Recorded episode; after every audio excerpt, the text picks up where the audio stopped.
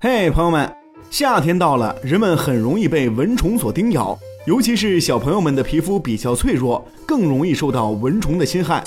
今天呢，小白就给大家介绍一些操作简便的驱蚊小妙招，赶快来听一听吧。好的，这第一招啊，就是在灯泡上套上橘红色的玻璃纸。蚊子非常害怕橘红色的光线，可以把透光性强的橘红玻璃纸套在灯泡上，放在床头。这灯一亮，蚊子就会避而远之。当然了，也可以在卧室里放上一盏橘红色的小灯，驱蚊效果也是很不错的。这第二招呢，叫做点燃橘子皮。橘子皮燃烧会释放出一种味道，类似蚊香液，也能够驱赶蚊子。所以在房间里点燃一些晒干后的橘子皮，蚊子同样也不敢靠近。如果屋子里有干艾叶、干茶叶。点燃了之后也会有同样的效果，大家不妨试试看哦。但是小白在这里提醒所有的大朋友们和小朋友们，可不能轻易玩火哦，一定要在确保安全的情况下再点燃哦。这第三招啊，跟蚊香和风油精有关。说到这儿，有朋友就会问了，是不是一边点蚊香一边往身上涂风油精呀？其实呀，并不是。这风油精有驱蚊的作用。在蚊香上滴一些风油精，被点燃的蚊香中会夹杂着一些风油精的味道，这样驱蚊的效果更加明显。喜欢用蚊香的家庭一定要试试哦。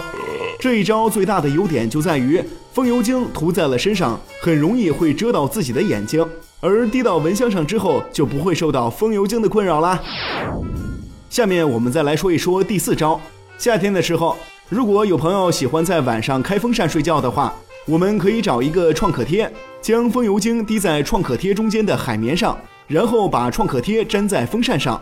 这风扇一开动，吹出来的风就会带有风油精的清凉，不仅可以降温，还能有驱蚊的效果，这真是一举两得呀！第五招和种植有关，如果有朋友平时喜欢种一些花花草草，到了夏天也不妨种一些薄荷，薄荷的气味也能驱赶蚊子。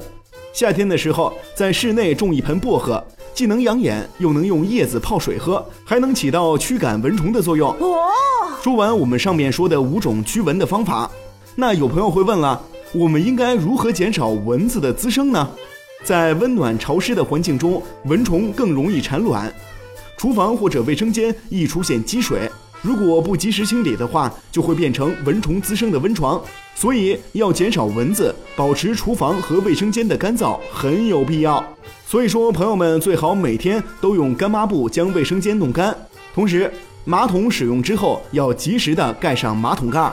还有啊，厨房的积水每天都要抹干，那些盛水的器皿用盖子一定要盖好。此外，还要定期清洁那些污渍处。特别是那些常被忽略的边边角角，至少要一周清洁一次。